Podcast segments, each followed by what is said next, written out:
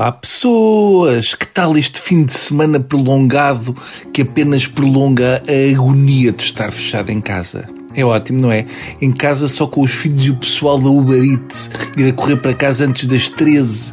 Nunca pensei ter um regime de saídas mais apertado que a Cinderela. Estava aqui a pensar que, devido à distância social, este ano, no Natal, a minha tia só me vai oferecer uma meia. Pronto, se calhar vamos trabalhar, não é? Estes últimos dias ficaram marcados pela morte de gente famosa. O último foi o Darth Vader. Uh, pelo menos neste caso, não podem dizer, ah, só morrem os bons. Eu não fiquei muito surpreendido porque ele realmente já tinha asma há muito tempo. Tinha aquela forma de falar de quem tem angina de peito. Darth Vader tinha um currículo impressionante, Cavaleiro Jedi, General do Grande Exército da República, braço direito do Imperador Lord Sith, comandante supremo da Frota Imperial e tinha a Ordem do Infante do Henrique, atribuída pelo ex-presidente da República Aníbal Cavaco Silva, porque tudo o que é malfeitor foi medalhado por ele.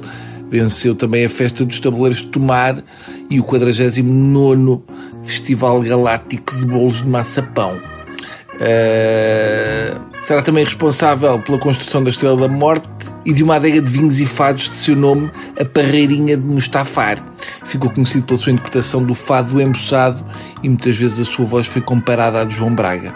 Nasceu como Anakin Skywalker, que em português significa saltitão das estrelas, mas depois, por interferência de Mamadou Ba, passou para o lado negro da força nos seus tempos livres gostava de destruir galáxias e de traduzir diversas obras literárias, tendo traduzido para mais de 830 línguas o livro das lições do Tenecas.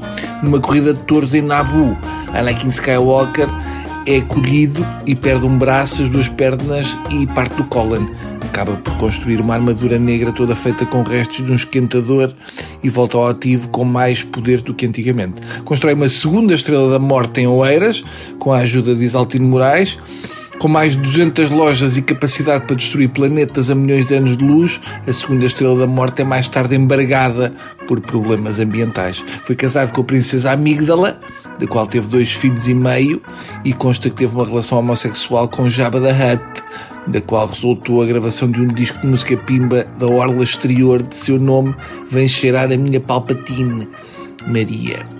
Que, atenção, chegou ao terceiro lugar da lista de discos mais roubados na estação de serviço do planeta Coruscant. Vai deixar muita saudade. E um viveiro de roubá-los na cintura de asteroides de Mandovar.